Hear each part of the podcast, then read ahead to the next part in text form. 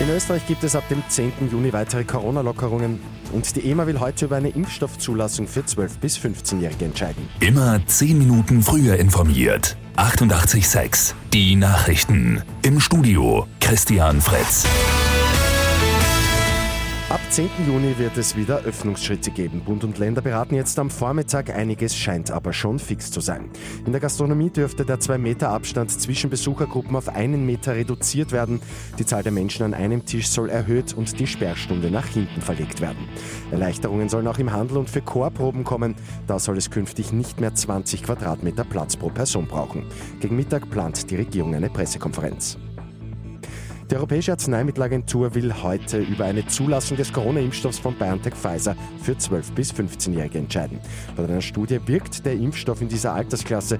Diesen Daten zufolge ist bei mehr als 1000 geimpften Kindern und Jugendlichen kein einziger Covid-19-Fall aufgetreten.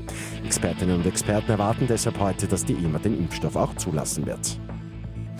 Der Sportjournalist Edi Finger Junior ist tot. Seit den 1960er Jahren war er vor allem mit den Schwerpunkten Fußball und Skialpin im Radio und im Fernsehen im Einsatz. Edi Finger Junior wurde 72 Jahre alt. Und in Wien gibt es heute den Nachbarschaftstag. Die gute Nachricht zum Schluss. In der ganzen Stadt gibt es Aktionen, etwa Pflanzentauschbörsen oder Workshops.